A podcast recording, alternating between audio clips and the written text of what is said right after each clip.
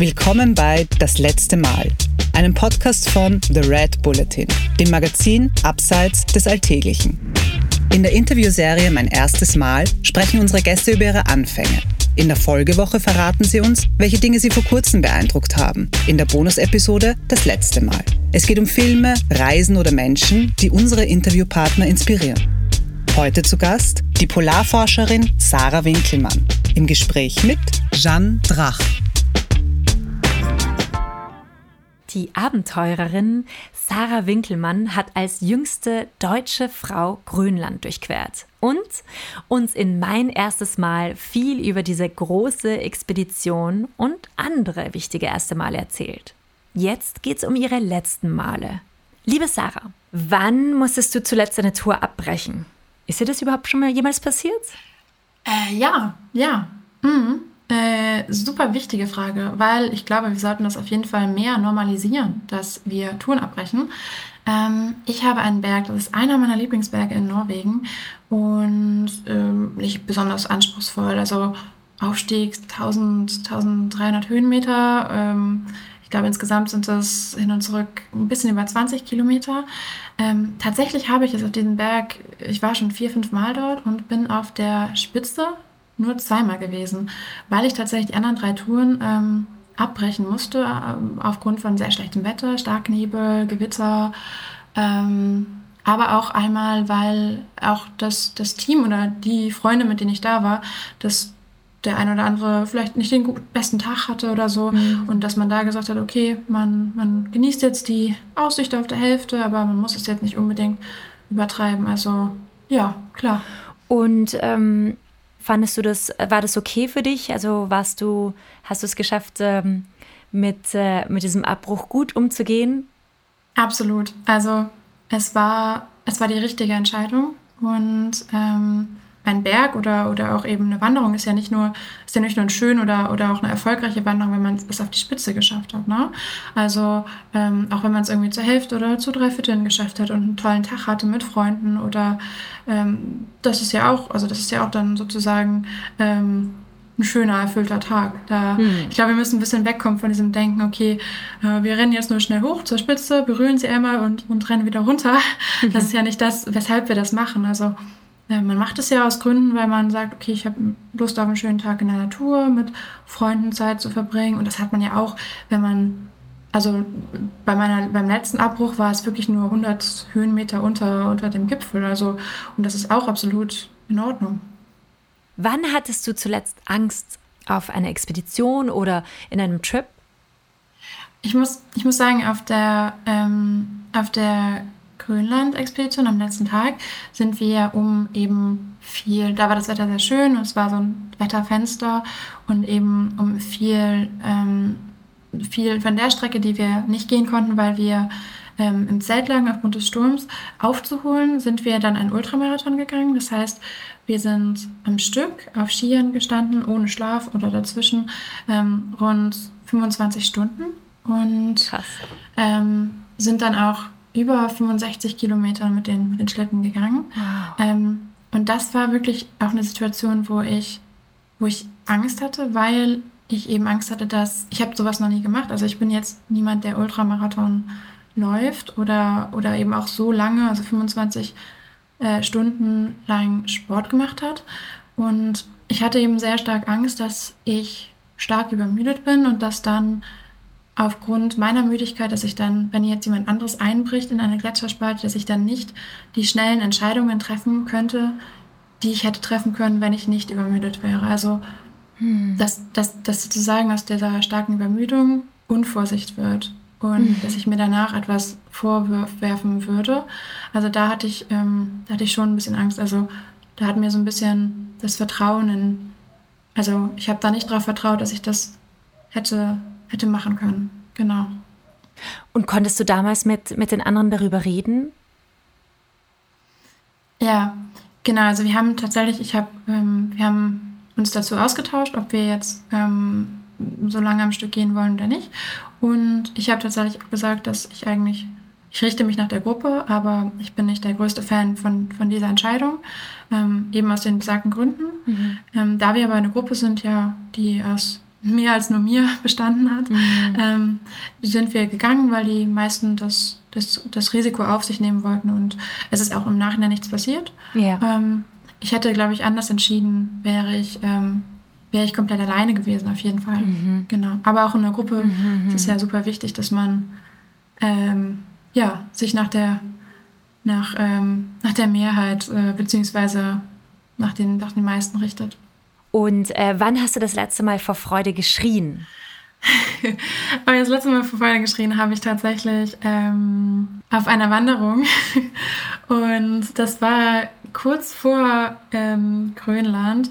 Und da bin ich wandern gegangen mit meinem jetzigen Freund.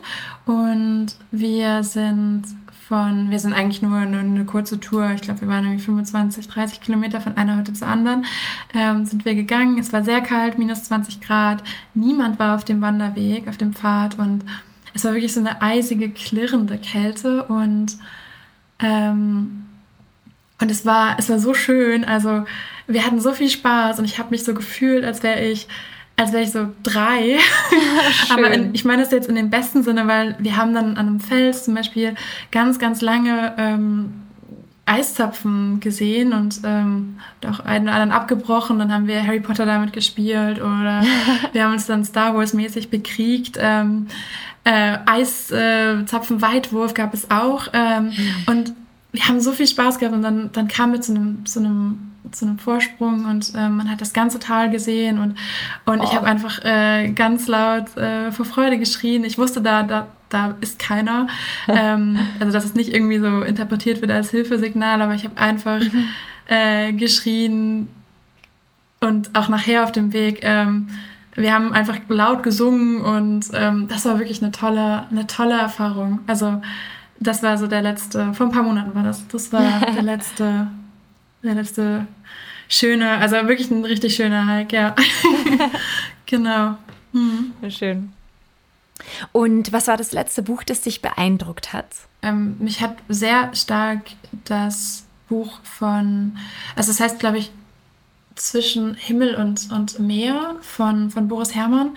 Ich weiß nicht, ob ich den Titel ganz richtig wiedergeben konnte, aber dort schreibt er über sein, sein, sein Rennen um die Welt, sein Segelrennen um die Welt und über, auch über Themen, die sehr, sehr ähnlich sind zu, zu, meiner, zu meiner Erfahrung ähm, in Grönland tatsächlich. Also die Einsamkeit, ähm, die, die Abgeschiedenheit, ähm, auch die, die körperliche Beanspruchung, aber auch die psychologische Beanspruchung. Und, ähm, und selber als jemand, der auch sehr segelbegeistert ist, ähm, fand ich, dass es ein sehr gutes Buch war, dem auf jeden Fall der Spagat gelungen ist zwischen ähm, technischen Details, aber auch sehr, sehr menschlichen Einblicken. Das fand ich eigentlich sehr schön.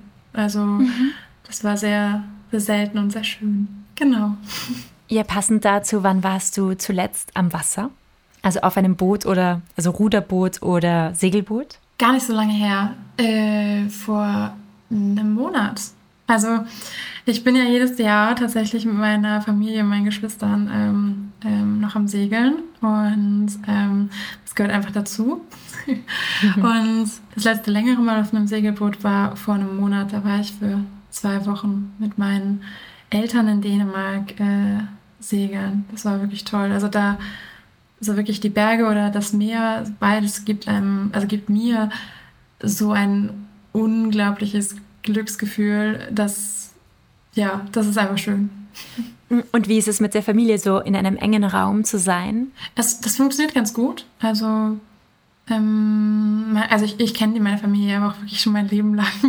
Also ähm, ich glaube, es ist nochmal was anderes, wenn man mit äh, komplett fremden Leuten von Anfang an auf, auf einem engen Raum ist, aber ähm, mit meiner Familie, das ist ja, das ist ja nichts Neues. Man weiß ja, wer schnarcht, also wer der Übeltäter ist. Und ähm, das, das, das, äh, das funktioniert ganz gut. Also es, in, in der Kindheit ist es nicht ganz so äh, unglaublich gut funktioniert. Wir, man kann es nicht sehen, aber ich bin, ich bin, ähm, ich bin relativ groß und meine Familie auch. Also ich bin 1,85 und ähm, mein Bruder ist zwei Meter zum Beispiel groß und meine Schwester ist auch sehr groß.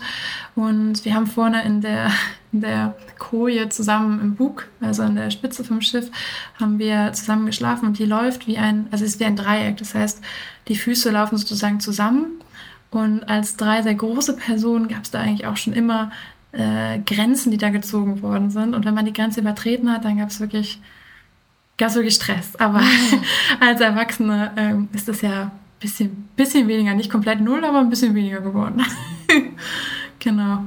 Was war denn der letzte Ratschlag, der dein Leben verändert hat? Gab es da einen? Ich habe tatsächlich ähm, ein bisschen für mich selber herausgefunden, das kam relativ spät tatsächlich, aber dass, dass man, ähm, ich glaube, ich hatte das mal irgendwo gelesen. War, ich weiß nicht, ob es ein wissenschaftlicher Artikel war oder ob das ähm, Kommentar irgendwie in der Zeitung war, aber ich habe das auf jeden Fall gelesen, ähm, dass man auch beim Training mehr auf sich selber hören sollte und dass man weniger akribisch Daten folgen sollte, sondern eher auch ein Gefühl oder Gespür für den eigenen Körper entwickeln sollte. Und zuerst fand ich das sehr esoterisch und das ist eigentlich gar nicht so meins. Ähm, ich war auch jemand, der eigentlich immer sehr stark auf, auf Zahlen, Daten, Fakten vertraut hat. Ähm, und muss aber wirklich sagen, jetzt auch gerade, also vielleicht hat es auch nur was damit zu tun mit der Vorbereitung auf eine Expedition. Ähm, aber ich, ich werde tatsächlich, ich, ich, bin, ich bin besser leistungsstärker und habe auch ein besseres Gespür für, meinen, für mich selber und meine Leistung, wenn ich eben keine ähm, Sportuhr umhabe, die mir in Echtzeit erzählt, wie viel äh, Schritte ich gegangen bin oder wie viel Kalorien ich verbrannt habe. Und ich, ich, ich habe auch, also ich, man kann es vielleicht sehr nennen, analoge Uhren. Mhm.